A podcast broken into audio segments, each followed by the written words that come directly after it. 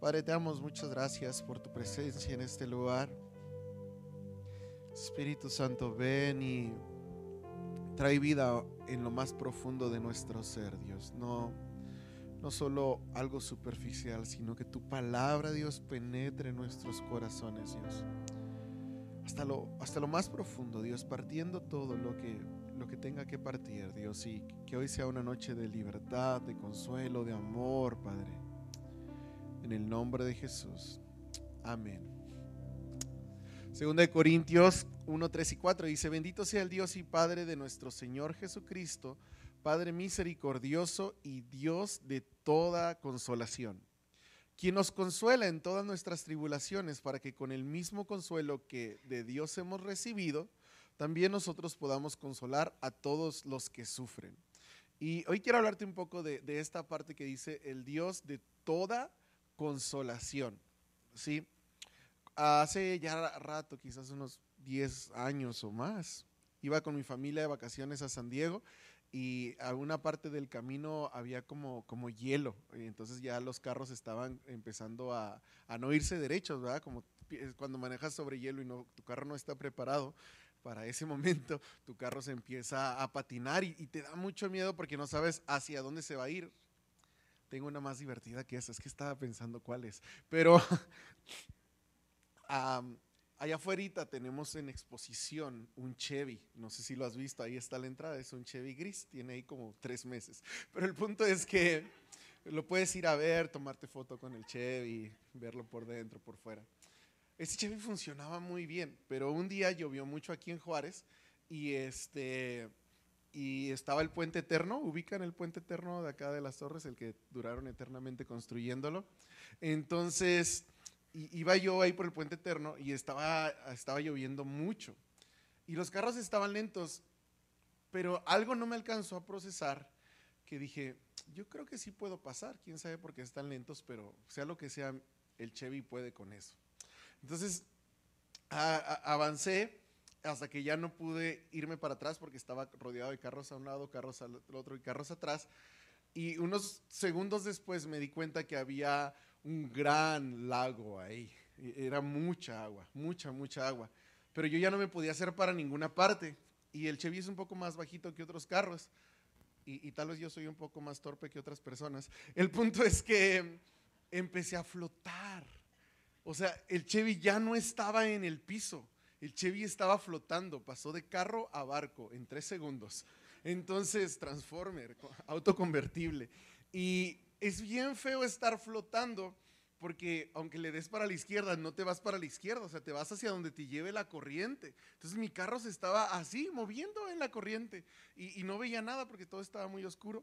Y en medio de ese caos, Uh, se me ocurrió llamar a, a, un amigo aquí de la iglesia, Leo, le marqué, Leo, auxilio, me estoy ahogando. Y me acuerdo que traía la computadora atrás, así que fui como a la parte de atrás, la acerqué ahí como, no me voy a ahogar solo, y estoy ahí flotando. Y ya llegó Leo en su trocota y me sacó de ahí. Pero ese momento donde estuve yo flotando se sentía muy mal porque no tenía el control, no sabía dónde iba a parar. Y, y no tiene nada que ver, pero pensando en la parte del hielo también, cuando estábamos ahí en el hielo y este momento donde no sabes dónde va a, dónde va a acabar, ni, ni, ni, tienes como el control de lo que está sucediendo con el volante, ya sea que estás en un Chevy en medio del agua o que estás en, un, en una placa de hielo y tu carro no tiene control, se siente muy desesperante. Y cuando estábamos allí en el hielo, así salió el Army, tipo películas, y nos llevaron a un hotel y nos metieron a un, a un salón de eventos grande y había camas, así como de esas como de los soldados, y nos dieron una barrita de, chocolate y una cobijita. Y ahí nos quedamos toda la noche con un montón de desconocidos que iban en el camino. Pero se sintió bien porque pasamos de estar a la deriva sin saber qué iba a pasar con todo lo que sentíamos a sentirnos como con un refugio. Cuando Leo llegó por mí ahí, mientras yo trataba de convertir mi Chevy en barco, y Leo llegó por mí y me sacó de ahí, este, se sintió tranquilo, se sintió como un refugio cuando otra vez estuve en tierra firme y ya empujado por una camioneta y después de eso el Chevy no volvió a hacer lo mismo. Ya no, nadie le encontró la falla, así que bueno, hoy está ahí exhibido, te puedes tomar una foto con él. Entonces, dejas un dólar ahí en el espejo o algo por la foto.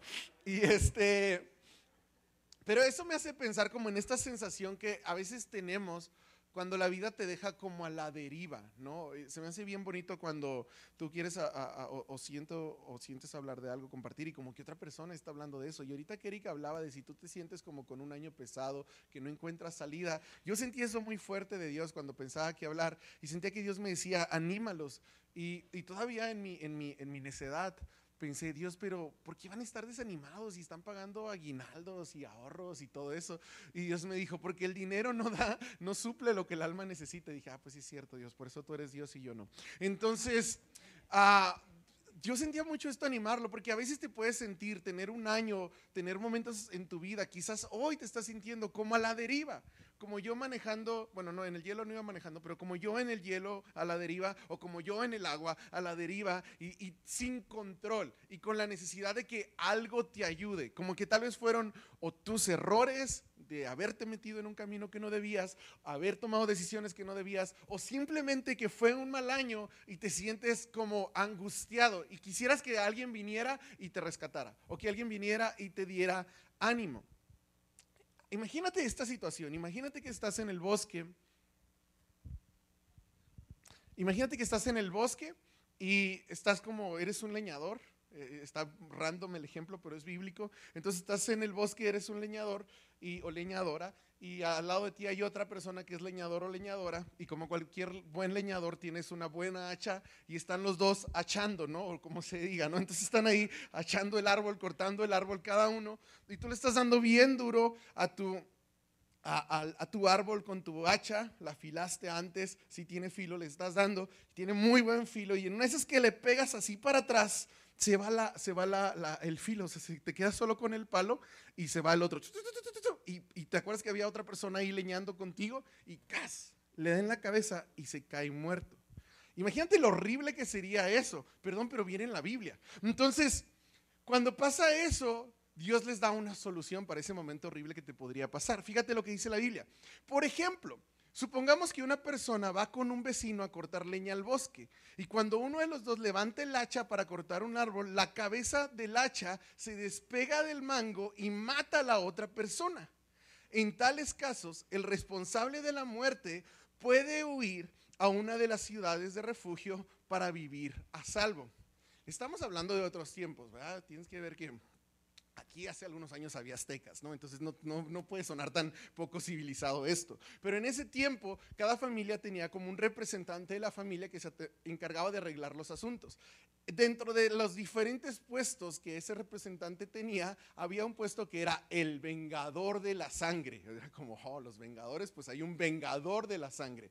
Si alguien en tu familia sufría un daño y tú eras el vengador, entonces tú ibas y te vengabas, ¿verdad? Es por eso se llamaba así. Entonces tú ibas y podías decir. Entonces en el caso de esta persona que accidentalmente voló el hacha y mató a una persona, él sabía que había un vengador que iba a ir y vengar la sangre del que acababa de matar. Pero esta persona no lo quería matar. Estaba en un momento sin control, donde no sabía qué iba a pasar. Y entonces Dios, cuando instituye la ley, les da una oportunidad y les dice, si llega a pasar algo así, corre y ve a una ciudad de refugio. ¿Sí? En Josué, las ciudades de refugio, fíjate, es bien curioso porque esto es dato curioso de la Biblia, pero las ciudades de refugio se mencionan varias veces en el Antiguo Testamento como cómo deberían de funcionar, pero nunca lees de nadie usándola. Es como, yo creo que sí la usaron, pero no lo registraron, no sé, pero si tú tienes más curiosidad de esto, hay muchas citas de las ciudades de refugio, pero nunca encuentras a alguien usando eh, o aplicando la función de las ciudades de refugio. No tiene que ver con el mensaje, pero se me hizo curioso y se los quería compartir. Pero bueno, el punto es que en Josué 20, 3 y 4 dice, cualquiera que sin querer mate a otra persona podrá refugiarse en esas ciudades y así escapar de los parientes del muerto que quieran vengarse, porque hay un vengador. Al llegar a una de estas ciudades se presentará ante las autoridades que se reúnen a la entrada de la ciudad y les explicará lo que pasó. Ellos entonces lo dejarán entrar y le asignarán un lugar donde pueda quedarse a vivir. ¿Sí? Entonces tú pasabas por una situación así donde matabas a alguien accidentalmente y podías correr a una ciudad de refugio. Y en esa ciudad antes de entrar te iban a decir, a ver, a ver, ¿qué pasó? No, déjame entrar que me van a matar. Pero no, no, no, pero dime qué pasó. Es que no puedo pensar porque me van a matar. Y bueno, ahí estabas tratando. Entonces ya te, les explicabas qué pasó, entrabas y te daban un lugar donde quedarte. O sea, era como un hotel gigante, una ciudad para criminales no intencionales. Entonces ahí estabas tú y te daban tu lugar. Obviamente sí te preguntaban qué pasó y sí lo revisaban. Pero si el sacerdote de esa ciudad decidía que no eras culpable, no eras culpable. Y ahí te quedabas hasta que se muriera el sacerdote. Cuando el sacerdote se moría, tú dirías, uh, pues ya se te acabó la protección. No es algo bien curioso y bien bonito, pero cuando el sacerdote se moría, digo, qué bonito que se muera un sacerdote, no, ¿verdad? Pero bueno, cuando el sacerdote se moría, lo que pasaba es que ya quedabas libre. Podías salir de la ciudad de refugio y ya no había problema. Pero mientras el sacerdote estaba vivo, tú tenías que quedarte en la ciudad de refugio para que no te matara el vengador de la sangre, ¿sí? Queda más o menos clara esta ley. Ya no la aplicamos, no tienes que aplicarla, pero más o menos así era, ¿sí? Entonces, hoy ya no nos toca correr a ciudades, ¿no? Ya no es como que, ay, maté a alguien, tengo que correr a una ciudad. No, no es tan fácil hoy, vivimos en otro tipo de tiempo. Pero a veces sí necesitamos correr. A veces sientes esta necesidad de, como lo que decía ahorita Eri, como ya no aguanto este año, ya quiero que se acabe, ya no aguanto esta presión, ya quiero que se termine, ya no, ya no, ya no me quiero sentir así. He pasado por mucha soledad, he pasado por mucha tristeza, he pasado por mucha frustración, solo ya quiero que se acabe. Y estás como tratando de correr de lo que sea que te está persiguiendo y no encuentras a dónde correr, ¿sí? Entonces ya no corremos a una ciudad de refugio, pero Salmos 46.1 dice, Dios es nuestro refugio y nuestra fuerza. Siempre está dispuesto a ayudar en tiempos de dificultad. yo no sé a dónde estás corriendo, pero si algo puedes estar seguro es que hoy Jesús es nuestra ciudad de refugio.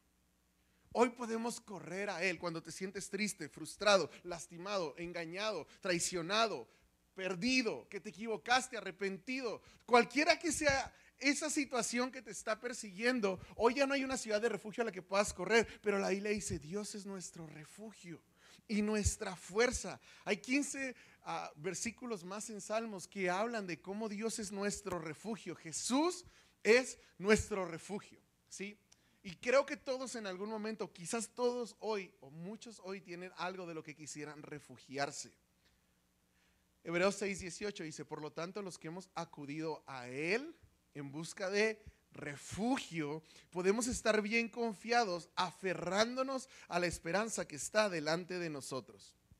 Salmos 91, 9 dice, si haces al Señor tu refugio y al Altísimo tu resguardo, ningún mal te conquistará. Ahora, es interesante que no dice ningún mal te sucederá, no dice ningún mal te, conquistarás. Eso significa que va a haber cosas malas, va a haber algo, así que quizás está persiguiendo tu mente, persiguiendo tu vida. Y hoy, hoy más que nunca, no sé si por el estilo de vida, por los teléfonos, pero hoy más que nunca creo que es común batallar con ansiedad, con frustración, con depresión. Y, y, y, si tú estás luchando con eso, sé que hasta es más difícil cuando alguien te dice, pues échale ganas y tú, pues, ¿qué crees que no le estoy echando ganas? Me costó mucho llegar aquí, tú me dices, échale ganas, o con ansiedad y la gente piensa que estás exagerando y quizás eso es algo de lo que estás escapando. Y la cosa aquí es que mm, quizás no va a desaparecer, pero lo que dice ahí es que no te va a conquistar. Quizás la depresión no se va a ir por completo, pero no te va a conquistar. Quizá la angustia no se va a ir por completo, pero no te va a conquistar. ¿Sí? E-, es interesante ver las similitudes entre una ciudad de refugio y Jesús. Algo interesante es que pusieron a tres, tres ciudades de cada lado del río y, las pusieron distribuidas para que cualquier persona pudiera ir a las ciudades de refugio. Entonces, una ciudad de refugio está al alcance de cualquier persona y Jesús también. Una ciudad de refugio no solo era para los judíos, era para cualquier persona de cualquier nacionalidad que se viera en esa situación, podía correr una ciudad de refugio. Y Jesús también está abierto para todos. La ciudad de refugio, Jesús, cuando la Biblia dice Dios es tu refugio, no está diciendo Dios es tu refugio, sí, ha sido una buena persona.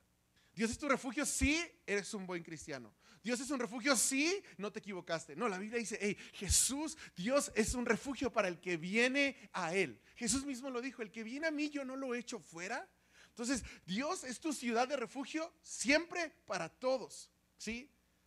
Dios, algo interesante también es que ahí en la ciudad de refugio estaban gente necesitada, que se habían quedado sin casa por un accidente, por una mala decisión, pero ahí tenían un lugar y, Jesús es un lugar para los necesitados. Gente que necesitaba protección, ahí estaba. ¿sí? Y sabes que es, lo que te decía que es bonito, que cuando moría el sacerdote había total libertad. Y cuando Cristo murió por tus pecados, Él pagó el precio por tu total libertad. ¿sí? Cuando nuestro sumo sacerdote murió por nosotros, entonces hubo total libertad y total precio por nuestros pecados. Ahora, la única diferencia entre una ciudad de refugio y Jesús es que una ciudad de refugio solo era para el inocente, pero Jesús es para todos. Para el inocente, para el culpable, para cualquiera que lo necesite. Jesús es nuestra ciudad de refugio. Entonces, regresando al versículo que te leí al principio, dice, bendito sea el Dios y Padre de nuestro Señor Jesucristo, Padre misericordioso y Dios de toda consolación. Y cuando está usando la palabra toda consolación, una parte significa que no hay nada que Dios no pueda consolar. ¿sí? Quizás tú estás pasando por una pérdida, un dolor, una angustia, una frustración y te han dicho mil cosas y no te pueden consolar. Pero no hay nada que el Dios de toda consolación no te pueda consolar. Entonces no hay nada que Dios no pueda consolar. Pero específicamente la palabra toda consolación viene del griego paraclesis, que está relacionado con dar fuerza, ¿sí? con tomar ánimo. Porque cuando nos sentimos desprotegidos, frustrados, no podemos avanzar. Cuando perdemos como pensando otra vez en, en mi aventura en los carros, en el hielo y en el agua, cuando estaba sobre el hielo mi carro ya no podía avanzar. Estaba fuera de su terreno, estaba fuera de su capacidad. Pero entonces viene el consolador, te da refugio y una vez más puedes avanzar. Mi Chevy no es buen ejemplo porque no avanza, pero lo demás sí.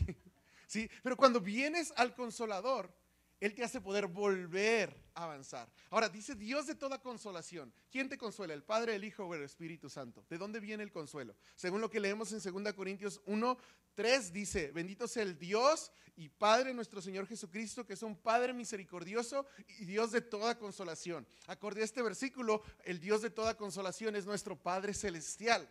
¿Sí? Pero luego Juan 14, 16 dice, yo pediré al Padre y Él les dará otro consolador para que los acompañe siempre. Entonces también el Espíritu Santo nos puede consolar siempre. ¿Y dónde está el Espíritu Santo? En nosotros. Entonces tienes un, consolador ahí todo el tiempo. El Espíritu de Dios está ahí.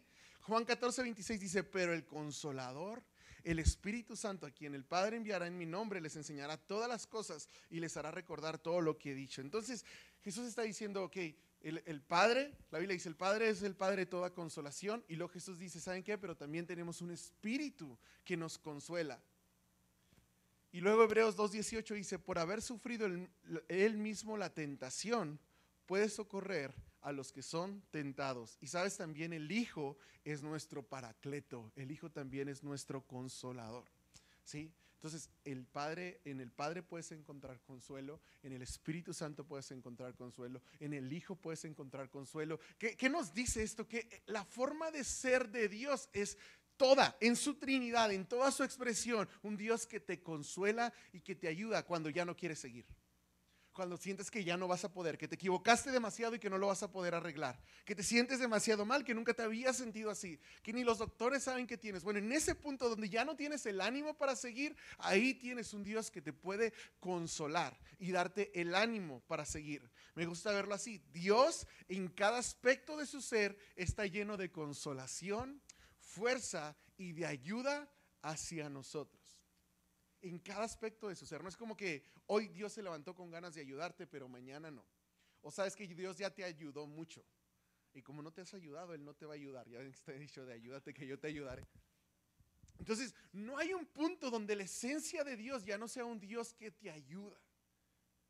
Y quizás estamos acostumbrados a ver el Dios que se hizo hombre y murió por nosotros y gloria a Dios por ese sacrificio porque ninguno de nosotros estaríamos aquí sin Él. O también conocemos el Dios todopoderoso que creó el cielo y la tierra. O también podemos conocer el Espíritu Santo que nos da el poder para vivir una vida cristiana. Pero a veces puede ser que se te haya perdido de vista que tenemos un Dios ayudador que te quiere ayudar en todo lo que necesitas. Porque lo que vemos es que su naturaleza completa es un Dios que ayuda, que consuela. Y la Biblia lo dice. Hebreos 4:16 dice, así que cuando tengamos alguna necesidad, acerquémonos con confianza al trono de Dios, Él nos ayudará, porque es bueno y nos ama. Ahora, eso está bien, Padre. ¿Por qué no dice, Él nos ayudará? Porque nosotros le echamos muchas ganas. Él nos ayudará porque venimos a Midweek. Él nos ayudará porque hoy sí oramos. Él nos ayudará porque ya leímos toda la Biblia. Dice, Él nos ayudará porque es bueno y nos ama. Es, está en su esencia el ayudar y también está en su esencia el hacerlo, el querer hacerlo, la razón por la que lo hace. ¿Sí? Es, es triste que a veces hay cristianos que buscan refugio o ayuda en santería, refugio en, en medicina antes que en Dios, refugio en otras personas antes que en Dios. Pero la Biblia dice que Él nos va a ayudar, porque Él es bueno y Él nos ama. Entonces, en medio de la situación que enfrentes, tienes un recurso que quizás no has estado usando y es este, Dios, ayúdame y Él te va a ayudar porque es bueno y te ama. En medio del dolor que estés sintiendo hay un recurso que no has usado y es decirle, Dios, ayúdame con este dolor que siento, ayúdame con esta frustración que siento, ayúdame con esta depresión que siento, porque no solo es un Dios lejano, todopoderoso, es un Dios que sí sostiene todo el universo, pero en el momento que tú lo necesites también sostiene tu corazón, porque es bueno y te ama. Números 32, 35, 26, 27 dice, hablando de, la ciudad de refugio y cuando explica cómo es. Dice, más si el homicida, que ah, recuerden que es un homicidio accidental o no intencional, saliera fuera de los límites de su ciudad de refugio en la cual se refugió y el vengador de la sangre le hallare fuera del límite de la ciudad de su refugio y el vengador de la sangre matar al homicida, no, será culpa, no se le culpará por ello. Lo que está diciendo es, ok, si esta persona que está en la ciudad de refugio deja la ciudad de refugio, entonces el vengador puede destruirlo. ¿No se parece un poco a lo que dijo Jesús cuando dijo, yo soy la, la vid y ustedes son los pámpanos, separados de mí, nada pueden hacer? Y es cuando nosotros salimos de la voluntad de Dios, de estar bajo su amor, bajo su gracia, y decimos, no, yo quiero mi camino. Entonces te pones en un terreno de ataque. Y tú dices, yo sé que esto está mal, yo sé que no lo debería hacer, yo sé que no debería salir de su voluntad, pero quiero salir. Entonces te pones en un lugar donde sabes que también hoy tal vez no hay un vengador, pero hay un diablo que es como un león rugiente buscando a quien devorar. Hay un enemigo, un adversario que lo que quiere es destruir tu vida. Hay tentación en el mundo. Entonces en el momento donde tú sales de la voluntad de Dios, te pones en esa situación de riesgo. Ahora, la buena noticia es que si estás vivo, tienes toda la oportunidad de regresar a Jesús, a tu ciudad de refugio. Si hoy estás tú fuera de la voluntad de Dios y tú sabes que diste pasos fuera del lugar donde Dios te había puesto, que diste pasos alejándote de lo que Él había estipulado para ti, de lo que tú sabías que no tenías que dejar y lo dejaste y te alejaste, pero si tú estás con vida, tienes oportunidad de regresar a Jesús y de arrepentirte y decir, aquí estoy Dios. y es que es fácil estar cerca cuando todo va bien. Es como, ah, estoy bien con Dios, pues todo me está yendo muy bien. Lo usamos como hasta un amuleto, me está yendo muy bien porque voy a la iglesia. Incluso cuando las cosas están mal, a veces también es fácil correr a Dios y decir, Dios, es que la vida está muy mal. Pero una, una situación donde yo vi que a veces es difícil estar con Dios, estar cerca, es cuando te va mal y tú estabas haciendo lo correcto. Cuando tú tratabas de hablar de tu fe y todo salió mal. Y entonces dices, ¿por qué Dios? ¿Por qué Dios si yo sirvo, si yo te busco, si yo vengo a la iglesia, por qué entonces me va mal? Y es un momento difícil ahí. Si te vuelvo a leer el primer versículo que te leía, dice, bendito sea el Dios y Padre de nuestro Señor Jesucristo, Padre misericordioso y Dios de toda consolación. Y luego el versículo 4 dice, quien nos consuela en todas nuestras tribulaciones. Y si algo podemos tener claro de esto y de lo demás que hemos leído es que tribulaciones son inevitables. O sea, las vas a tener sí o sí. Te, vas, a, sentir mal, te van a lastimar, te vas a equivocar o sea, tribulación es un ingrediente de la vida. Jesús lo dijo, en el mundo van a tener aflicción. O sea, no, esperes vivir una vida sin tribulación, sin aflicción, sin prueba, sin tentación, donde todo es como el sol brillando. No existe en esta tierra, en el cielo, un día donde no hay llanto ni dolor. Estaremos con Jesús por la eternidad, sin llanto ni dolor ni enfermedad, y será lo mejor. Estaremos en su presencia disfrutándolo, pero no estamos en el cielo. aquí va a haber tribulación, sí o sí. Pero lo que dice es, Él te va a consolar en todas tus tribulaciones. ¿Y qué haces cuando estás pasando por una tribulación? ¿A dónde corres? Quizás a veces corres con otra persona que ni es parte de tu familia, pero te sientes en un refugio con él, con ella, corres a escribir mensajes incorrectos, corres a ver contenido incorrecto, corres a comer comida incorrecta. Es que mira, aquí no nadie puede apuntar hacia nadie porque todos hemos corrido hacia un lugar incorrecto en medio de la tribulación. Quizás corres a un vicio que ya habías dejado. Quizás corres de Dios. dices, no, no quiero saber nada de Dios y voy a tener tribulación. Y es como si trataras de pelear con las manos que te están tratando de sostener. Entonces, ¿a dónde corres cuando estás pasando por una tribulación? Porque qué difícil es estar cerca de Dios cuando estás pasando por una tribulación. Como que nuestra tendencia, nuestra naturaleza es alejarnos de aquel que nos puede abrazar, de aquel que nos puede consolar. Como cuando un niño se cae y está tan enojado que se quiere acercar a su papá y es como, no, aléjense, me siento muy mal. Pero no se da cuenta que eso es lo que necesita. Y a veces somos igual. ¿Qué haces cuando te va mal por hacer el bien? Hay un momento donde Pablo y Silas pasan por un lugar siempre para orar. Y hay una mujer que la utilizan porque tiene un espíritu demoníaco y adivina el futuro. Entonces hay gente que hace negocios con eso. Pero la mujer hablaba de ellos y decía, ah, aquí vienen hombres de Dios y hablaba bien de ellos. Eso está en Hechos 16. Quiero, quiero leerte lo que decía la mujer. No me lo quiero inventar. Hechos 16 dice... Mm, ay, ya no lo encontré. Hechos 16, 22 y 24. Por ahí estamos. Dice, y ella seguía a Pablo, estoy en el versículo 17, creo que no está en las pantallas. Dice, ella seguía a Pablo y también al resto de nosotros gritando, estos hombres son siervos de Dios Altísimo y han venido a decirles cómo ser salvos. Y hacer algo bueno, pero lo decía impulsada por un demonio y probablemente no lo hacía de la mejor forma hasta que Pablo un día dijo, ya, basta, sé libre en el nombre de Jesús. Y la mujer fue libre al instante. Pero obviamente los hombres que hacían negocios con este espíritu de adivinación que estaba en ella se enojaron y entonces ah, mal como hicieron trampa para que los metieran a la cárcel, dijeron que ellos estaban haciendo lo que no estaban haciendo. Total, los meten a la cárcel. Y no solo los meten a la cárcel, dice la Biblia que los meten a la parte más profunda de la cárcel. Ahora, las cárceles ahí no era como profundo que estaba hasta el fondo, sino profundo que literal estaba hasta abajo de la cárcel. Sí, era como un calabazo, calabozo muy profundo. Entonces, si tú crees que si estás debajo de la celda de otro, de que está debajo de la celda de otro, o sea, ¿qué crees que es lo que cae ahí? Pues los desechos de todos o sea, lo peor de todo lo que está arriba termina ahí abajo. Y ahí es donde estaban ellos. Estaban, ¿y, qué habían hecho ellos? Iban camino a orar. Habían liberado a una endemoniada.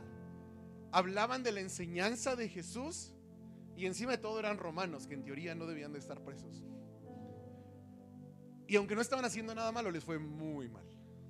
De repente, en un instante donde ellos hicieron lo correcto, todo salió mal.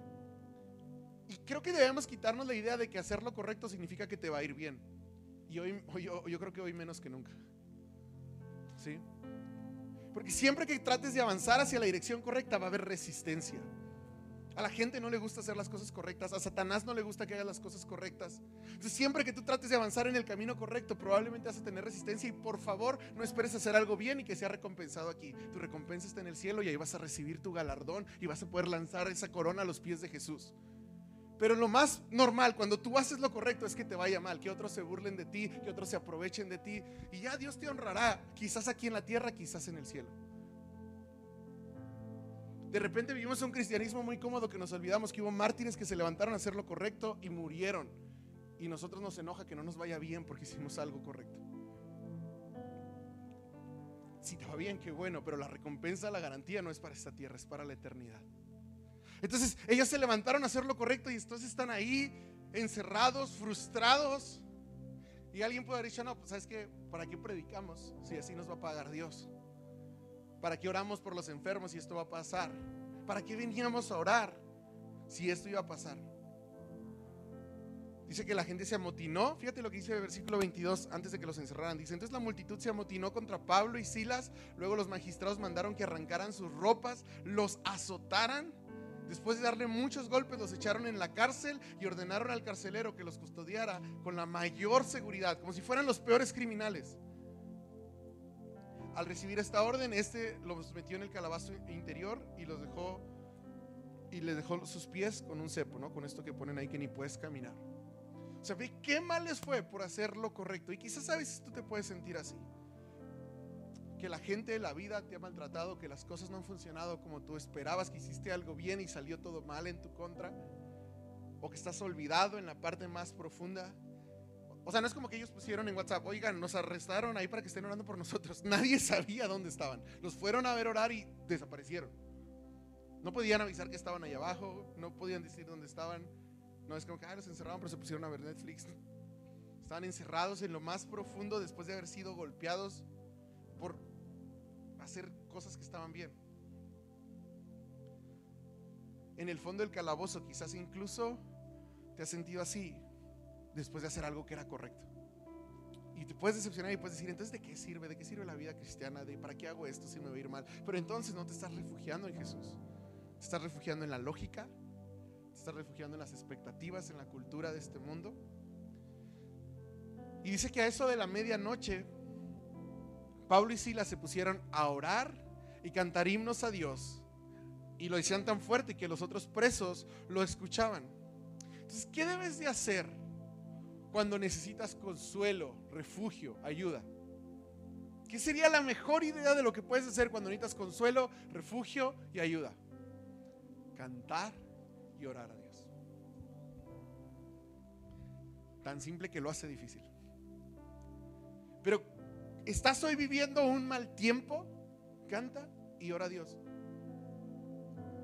Y, no estoy diciendo que hablar con alguien esté mal, pero lo que más necesitas es cantar y orar a Dios. Es tan simple que parece mentira, pero es de verdad poderoso. Porque cuando oramos y cantamos a Dios en medio de la aflicción, ahí en medio del dolor, ahí suceden milagros.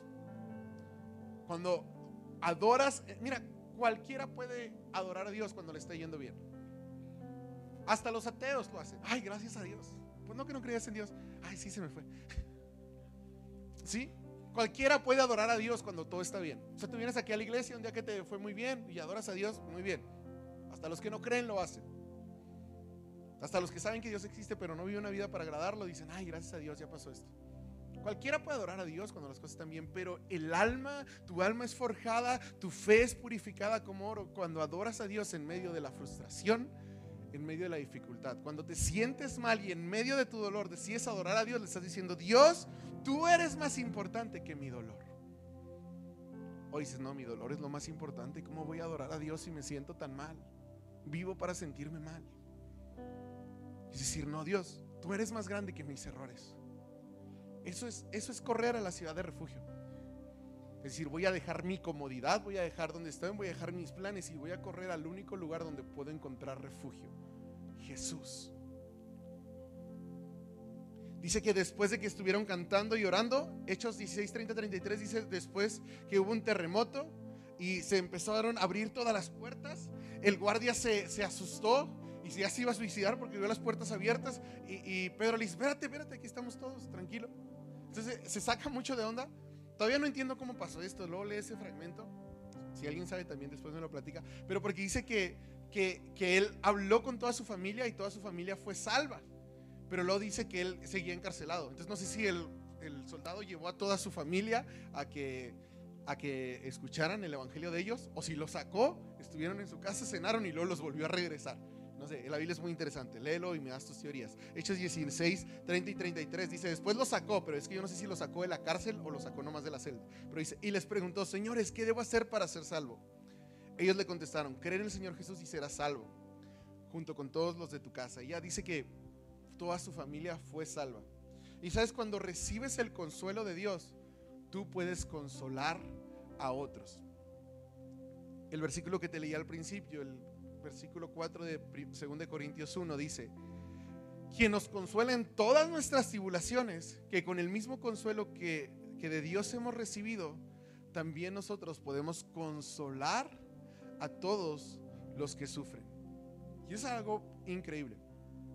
Mira, cuando estás pasando por dolor, no entiendes por qué estás pasando por ese dolor, por esa aflicción, o aunque, aunque aun si fue un dolor que tú provocaste, dices, es que qué de bueno puede salir de aquí.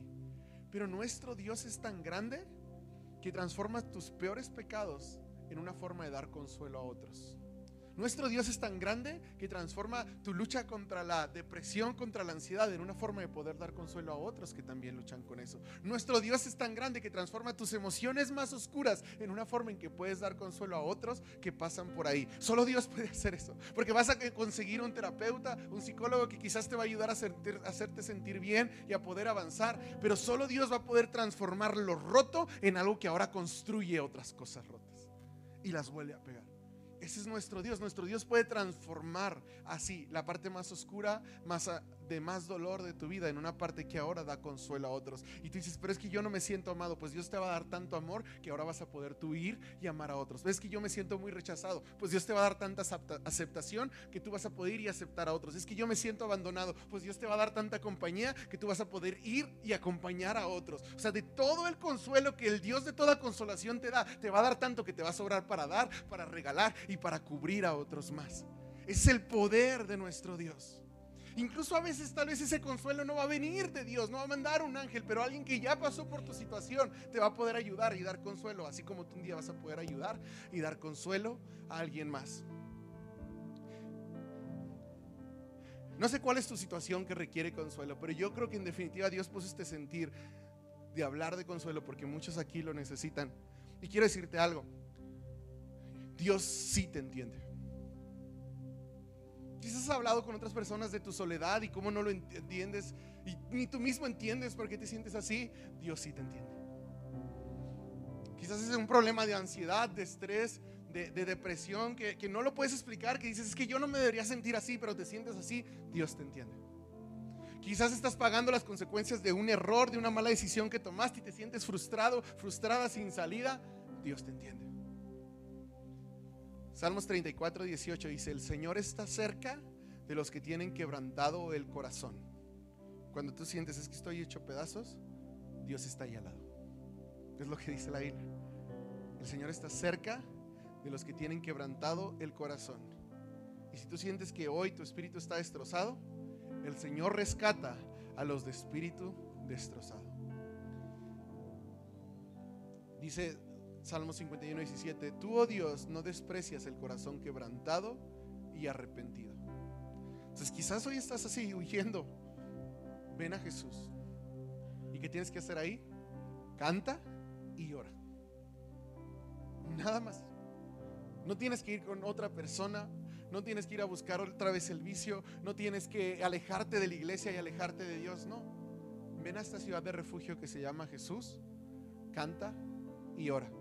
Y me gustaría que pase el grupo y si gusta cerrar tus ojos ahí donde estás. Solo para que te concentres, te enfoques quizás en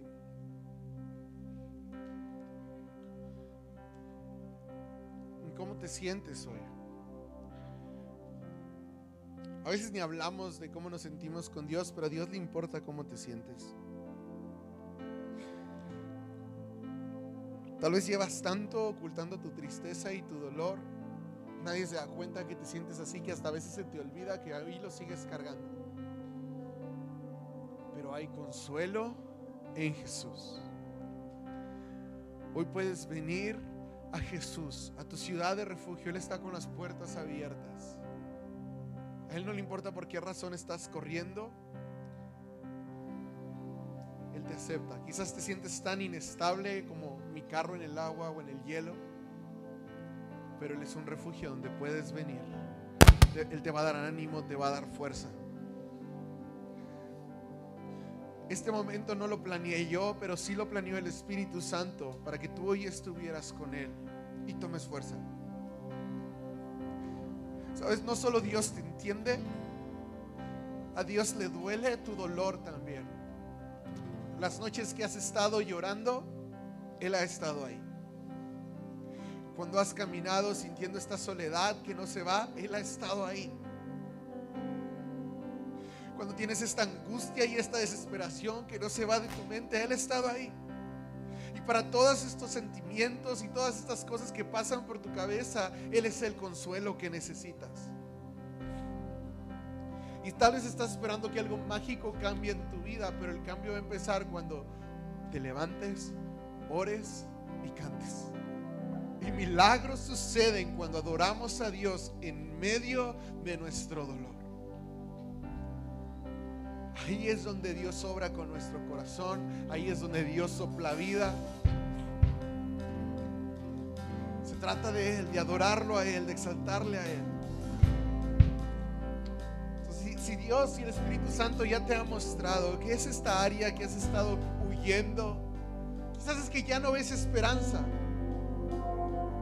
Jesús está ahí contigo, Jesús te entiende y sabes, la Biblia dice que Él te va a ayudar porque Él te ama y es bueno. Ninguno de los que está aquí que ha puesto su fe en Jesús ha sido descalificado del amor y la ayuda de Dios. Cuentas con la ayuda y el amor de Dios. Así que quiero invitarte a que nos levantemos todos, cantemos y oremos. Y que cuando cantamos y oramos en medio de nuestro dolor, dejemos que el Espíritu de Dios haga milagros en este lugar. de pie. Yo invito a todos los que están aquí, ponte de pie. Todos juntos vamos a cantar y orar.